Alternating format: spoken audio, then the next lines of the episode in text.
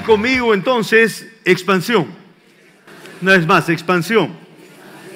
Hay una clave para tu vida, para mi vida, es que donde quiera que nosotros nos encontremos, somos llamados a expandirnos. ¿Qué significa expandirnos? Extendernos a más, alcanzar más, tocar más, probar más. Y cuando encontramos entonces en la palabra, nos damos cuenta que el término expansión es un término que está desde el Antiguo Testamento, en todo tiempo está la palabra expansión. Vamos a Josué, el capítulo 17. Vamos a leer ahí unos versículos, Josué 17.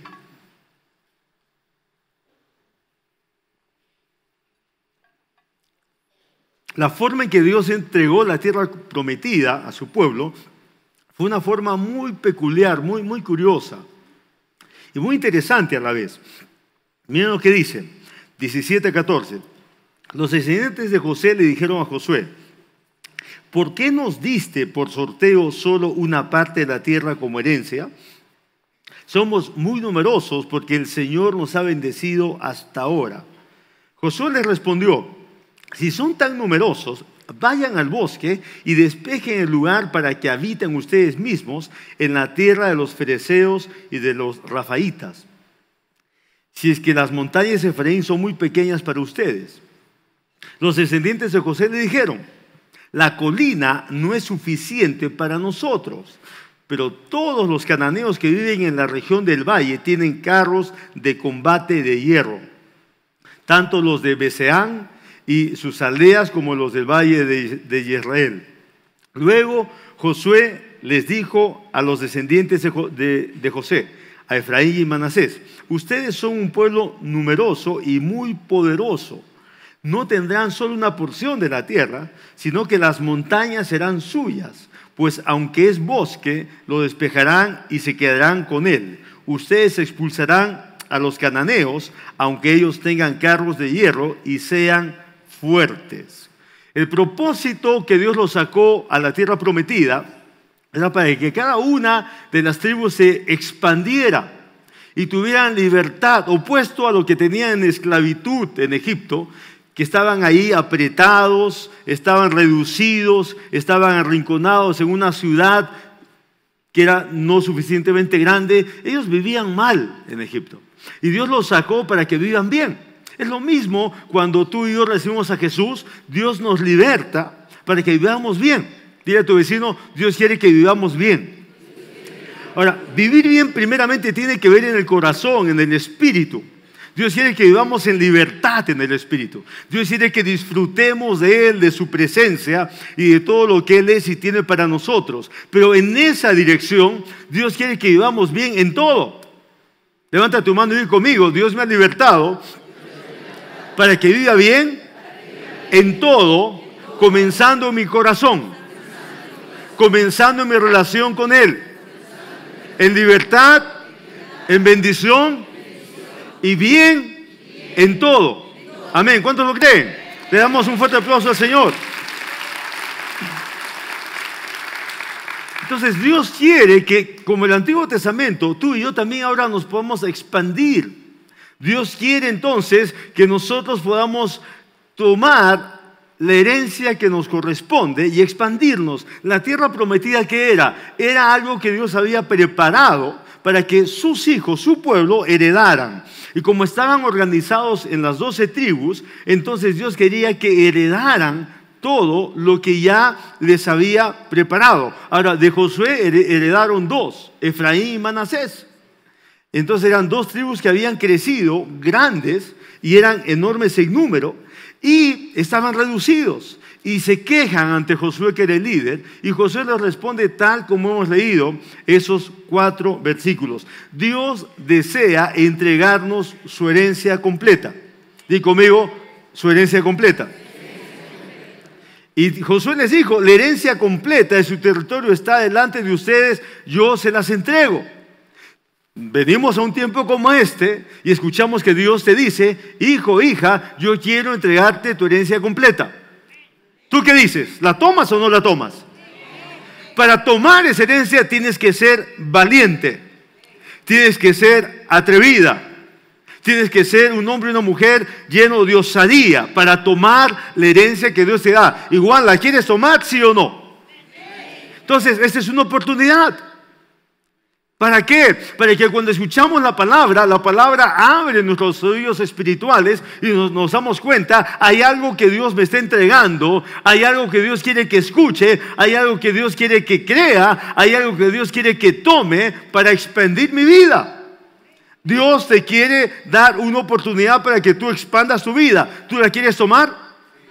Amén. Ahora, de paso, estamos en nuestro año de oportunidad. Nos quedan solamente esos tres meses, así que más nos vale que nos pongamos atentos para ver qué cosas más quiere Dios hacer este año. Pero Dios es un Dios que nos abre los oídos espirituales a través de su palabra. Entonces, cuando nos expandimos, Viene entonces progreso en nuestras vidas, multiplicación. Es una oportunidad de Dios para qué? Para tomar todo lo que nos pertenece. ¿Quién dice yo lo quiero? ¿Quién dice yo lo he estado esperando? Levanta tu mano y yo quiero todo lo que Dios ha preparado para mí. Yo lo he estado esperando, yo lo voy a tomar ahora mismo. Porque si Dios dice que es mío, entonces me pertenece. Amén, gloria a Dios. Gloria al Señor. Ahora entonces, Efraín y Manasés estaban frente a la tierra prometida, la miraban, pero estaban reducidos. Estaban viviendo aún como esclavos en el sentido de poco espacio.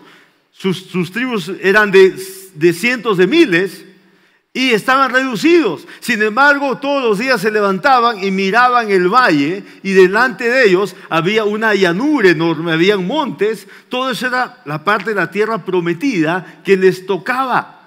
La miraban, pero no la poseían. Y tú y yo somos igual, muy parecidos. Vemos a través de la palabra de Dios lo que nos pertenece. Lo vemos a través de las promesas, lo vemos a través de lo que Dios nos dice, Dios nos habla de nuestro futuro, no de un futuro distante, de un futuro inmediato, como hemos estado compartiendo el domingo pasado. Dios quiere que veamos el futuro y que nosotros echemos mano del futuro, pero muchos creyentes ven, ven lo que está delante de Dios, que es su herencia, y no toman su herencia. Efraín y Manasés veían lo que les correspondía y en vez de tomarlo, ¿qué hicieron? Fueron a su líder y se quejaron. ¿Qué le dijeron? Eh, Josué, nos ha tocado poco, estamos estrechos, no tenemos libertad, no tenemos comodidad. Pero Josué y ellos sabían algo que tú y yo tenemos que saber esta mañana. La tierra que miraban delante les correspondía, era su herencia. ¿Por qué entonces no la tomaban? Porque estaba poseída por otros habitantes, los refaítas, los, los, cereceos, estaban ahí otros, otras ciudades y esas ciudades tenían carros y ejércitos bien armados. Entonces estos hijos de Dios no querían poner un dedo ahí. ¿Por qué? Porque tenían miedo. Tenían miedo de que no tuvieran éxito. Tenían miedo que fracasaran. Tenían miedo que no les fuera bien. Tenían miedo de ir a tomar lo que era suyo. ¿Quién les había dicho que era suyo? Dios. ¿Quién te dice que las promesas de la palabra son para que se cumplan en tu vida? ¿Quién te dice? Dilo más fuerte. ¿Quién te dice? Ahora, tú y yo tenemos la elección. ¿Le vamos a creer a Dios o nos vamos a quedar con nuestros miedos? ¿Le vamos a creer a Dios o nos vamos a quedar con nuestro temor al fracaso? ¿Le vamos a creer a Dios o nos vamos a quedar en nuestras inseguridades? Tenemos que elegir. Entonces, hay una lucha en la mente. Y hay obstáculos delante de nosotros que tenemos que superar y son obstáculos dentro de nosotros, no fuera. Son obstáculos que están en tu persona, en mi persona, y tenemos que superarlos. ¿Por qué? Porque delante hay una herencia que Dios nos ha dado. Y Dios es veraz. Así como Dios les dijo, eso les pertenece, sencillamente tómenlo, porque si yo les he dicho que les pertenece, quiere decir que cuando ustedes lo tomen, yo voy a estar con ustedes. No importa cuántos carros tengan esas naciones, no importa cuántos buenos ejércitos están conformados, yo estaré con ustedes, tómela. Pero no le creyeron a Dios.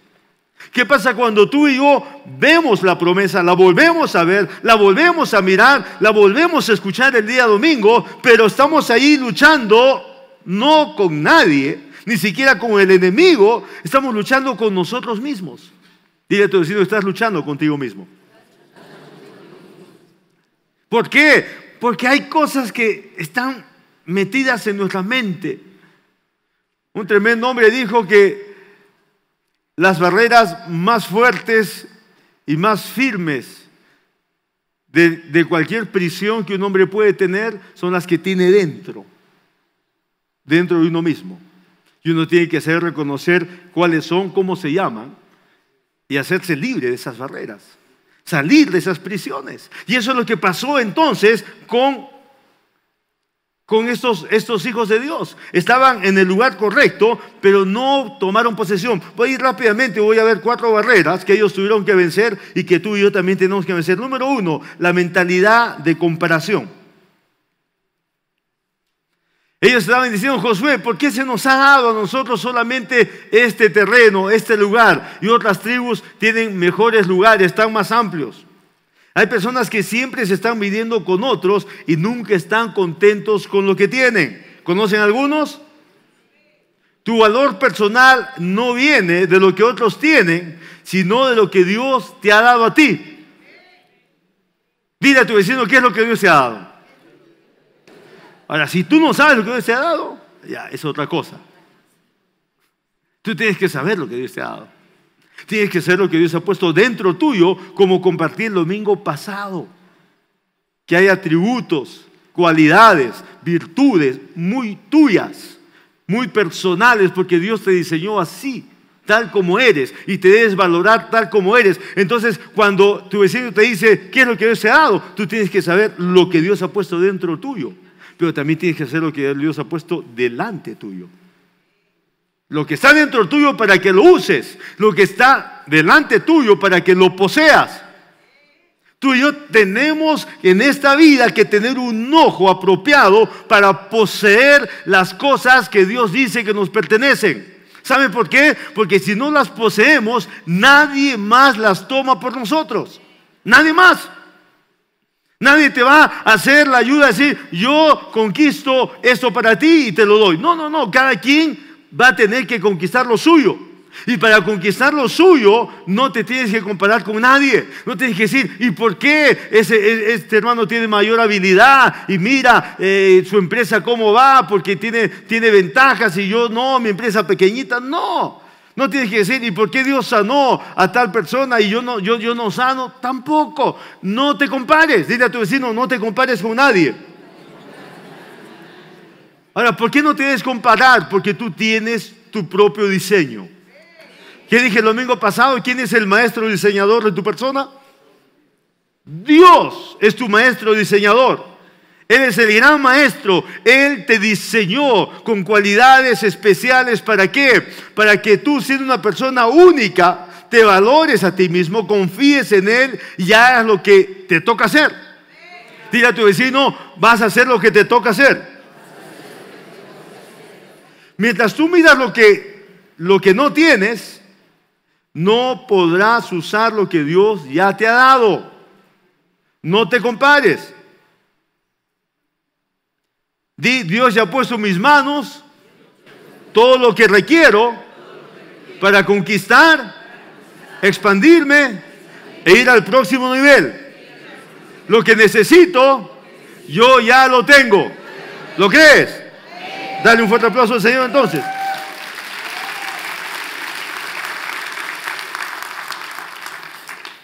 Dios ya te dio todo lo que necesitas.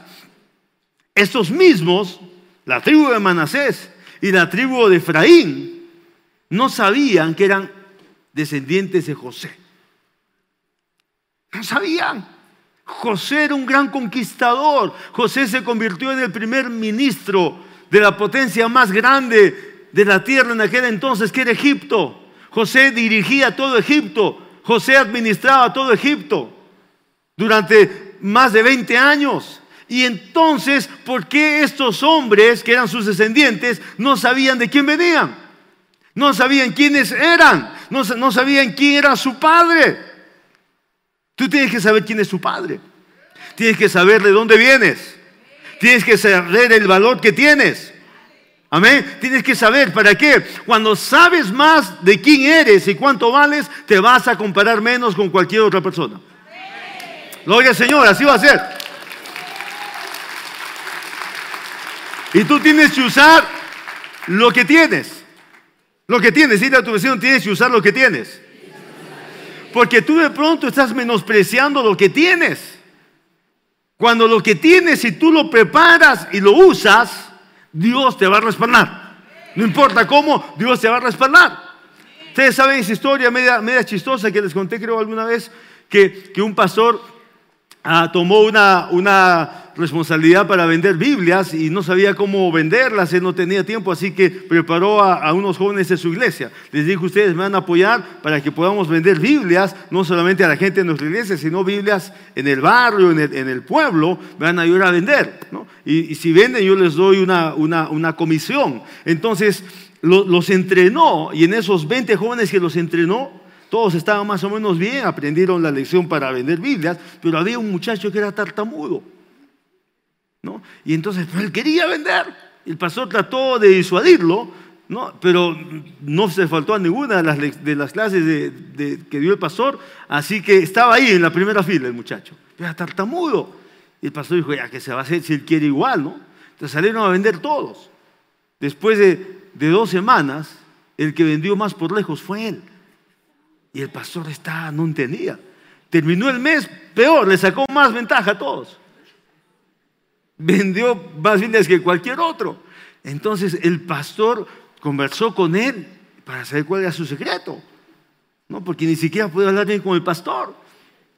Y estaba, entonces le, dio el secreto, dijo, quiero que me, expliques porque quiero que des testimonio, pues, porque tanto que vendes los demás se van a sorprender, ¿no? Entonces le dijo, te doy unos minutos para que, para que digas cómo vendes. Pues. Entonces eh, Vino el muchacho delante de los demás y les dijo, yo, yo, yo, yo sencillamente ah, hago esto. Ah, abro Génesis 1 y, les digo, eh, o, te, la leo o me la compras.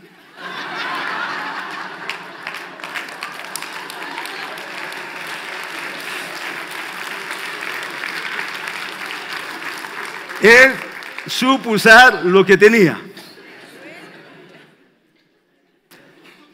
Tú debes saber usar lo que tienes.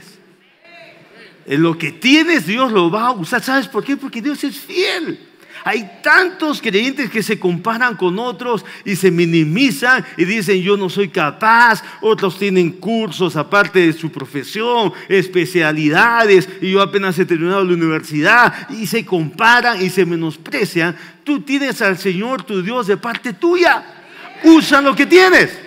Oiga Señor. Dos, barrera de lo fácil.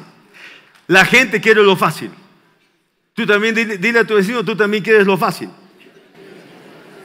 Claro, la gente quiere lo sencillo. Quieren bajar de peso, pero siguen comiendo igualito. ¿Qué van a bajar de peso? Ni medio kilo van a bajar. Yo conozco personas que se ponen a comer diferente, se ponen a caminar todos los días, se ponen en régimen y ya ven los resultados. Ahora, Pongo ese ejemplo, pero hay tantos otros ejemplos más importantes en la vida, ¿no es cierto? En los cuales frente al estudio, al trabajo, frente a, situaciones, porque estamos en una competencia continua en la vida, muchos creyentes quieren lo fácil. Y para muchos creyentes en forma equivocada, lo fácil es esto. Voy a orar a Dios y Dios me va a ayudar. Pero no, Dios ha dicho que la fe sin obras es muerta. Entonces hay, hermanitos que están buscando trabajo y han pasado las semanas y los meses y no lo consiguen. Porque están buscando trabajo en oración, pero no en acción. ¿Y qué es en oración? Que se levantan a las nueve de la mañana. Y dicen que están esperando trabajo. Y no salen a buscarlo. Oran apenas cinco minutos y estoy en oración, dicen. Estoy confiando en el Señor. Señor no les va a mandar ningún trabajo si no lo busca. Jesús dijo, pedid y se os, buscad y, tocad y. Eso dijo el Señor Jesús. No podemos ir con otras cosas. Él dijo que tenemos que buscar, que tenemos que tocar hasta que se nos abra. Tenemos que buscar hasta cuándo. A mí se me enseñó así. Yo soy de esa escuela. A mí se me enseñó ese pasaje en la Biblia que yo tengo que buscar, como dijo Jesús, ¿hasta cuándo? Hasta que haya. Jesús dijo, el que busca, haya. Entonces, según la fórmula de Jesús, hay que buscar hasta cuándo. Hasta allá, pues. Si no, no, no paras. Claro, no vas a parar de buscar algo hasta allá. Hasta allá. Vas a tocar hasta cuándo. Pero si no se abre esa puerta, la gastas y si no la has gastado ya tanto tocar, tocas otra. Y tocas otra y tocas otra. Y de pronto la otra que abriste, la, otra que tocaste era la mejor y se te abrió. Y has gastado punch, fuerzas, tiempo tocando otras puertas que no eran las correctas. Dios te estaba preparando para que cuando toques la correcta se te abra. Pero ¿qué tuviste que hacer? Perseverar, tocar, tocar, tocar, tocar. ¿Hasta qué? Hasta que se abra. Entonces no existe que no hay trabajo. No existe que no hay oportunidades. No existe que no cambien las cosas. No existe. ¿Por qué? Porque Dios ha dicho que pidas hasta que se te dé, que toques hasta que se te abra y que, y que más, y que, y que llames entonces hasta que se te sea contestado. Pide y recibe. Busca y haya. Toca y se te va a abrir. ¿Cuánto dicen amén? Gloria al Señor. Punto 3. La barrera del conformismo aceptar las cosas tal como son y dejan de empujar el status quo, que nos conformamos. Llega el momento que dices, ya está bien, ya hice lo mejor. Mucha gente dice eso, ¿no? Otros dicen, se hace lo que puede. Ese dicho está pésimo. No se hace lo que puede, no, no, no, no se hace lo que se puede en la vida. Tú tienes que tener visión, qué quieres lograr. Y hasta que no logras aquello, no descansas. Mi madre era así, ella decía, uno tiene que lograr lo que se ha propuesto. Dios siempre te va a respaldar, pero tienes que lograrlo. No tienes que darte por vencido. Yo vengo de esa escuela. Mi madre me decía, haz fuego. Y mis amigos que oran por mí saben orar a mí, a favor mío de esa manera oran por su pastor para que haga fuego.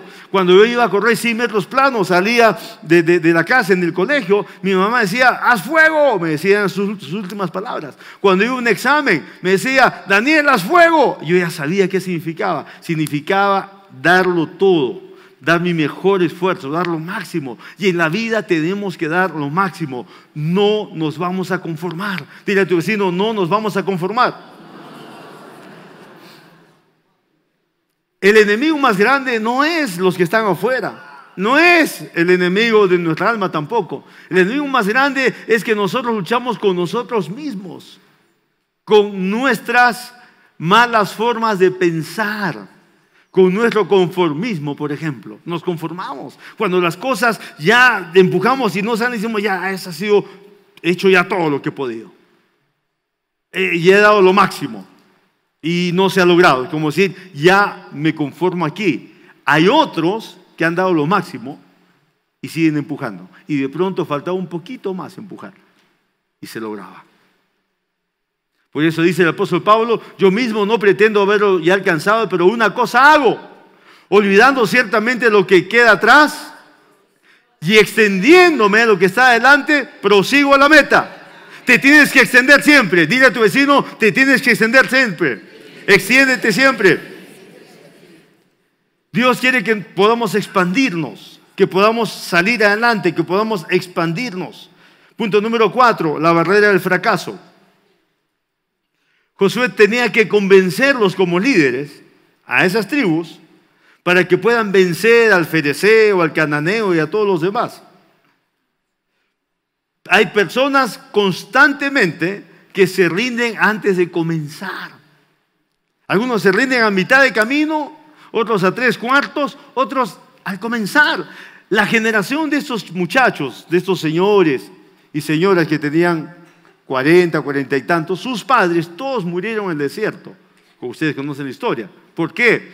Porque no comenzaron y Dios se cansó de darles oportunidad una tras otra, tras otra. Era un concierto de oportunidades que Dios les dio y no aprovecharon ninguna. Así que Dios les dijo, ya, con ustedes no. Con ustedes va a ser con sus hijos. Y los hijos venían de ahí. Y ahora estos estaban con, con mejor formación, estaban llenos de fe, pero habían avanzado un poco y se conformaron. Lo interesante que dije al inicio es que el reparto de la tierra prometida, ¿saben cuál fue? que Josué, como un gran arquitecto, armó el plano, dijo de aquí, aquí, de aquí, de aquí, de esos puntos, señaló todos los puntos de la tierra prometida y les dijo, les doy la tierra. Cada tribu tiene su lugar. Vayan y conquisten. Esa conquista es interesante. Es exactamente como Dios nos trata ahora. Te dice, te doy 1 Juan 2.24, te doy Juan a 15, 7 y 8, te doy eh, Efesios 3:20, te doy a, Isaías 53, 4 y 5, te doy Salmo 107, 20, y te habla de provisión, de salud, de bienestar, de prosperidad, de, de, sanidad. Te habla de diferentes cosas. Dios te dice, te doy esto, esto, esto, esto. Te está repartiendo la tierra que te corresponde. Así lo hizo Josué. Ahora Josué les dijo, vayan ahora. Y ese vayan ahora Solamente una tribu obedeció. ¿Saben cuál fue? Judá. Judá tomó todo lo que le correspondía y como se dio cuenta que Dios estaba con ellos, ¿saben qué pasó? Se fueron más, se extendieron más y, ganaron más batallas porque Dios estaba con cualquiera que se atrevía. Como cualquier tribu, esta tribu se atrevió, Dios le dio batalla, victoria tras victoria, ganaron todo lo que era suyo y se fueron más allá. ¿Y saben qué Dios les hizo? Les dio más victoria. ¿Y saben qué? Se fueron más allá se fueron tanto que era la tribu que había conquistado mucho más de lo que les correspondía y Dios los respaldó. Y los demás estaban temblando como ociosos, llenos de conformismo y de temor. Miren lo que dice el siguiente capítulo, el 18, el versículo 3, si lo ponemos rapidito. Josué les dice a todas las demás tribus, ya no solamente a la de Efraín y de, Manasés, si vamos al capítulo 18, el versículo 3, dice, si lo puedo poner más grandecito, por favor. Así que Josué les dijo a los israelitas, ¿cuánto tiempo más serán unos que? Cobardes perezosos. Wow.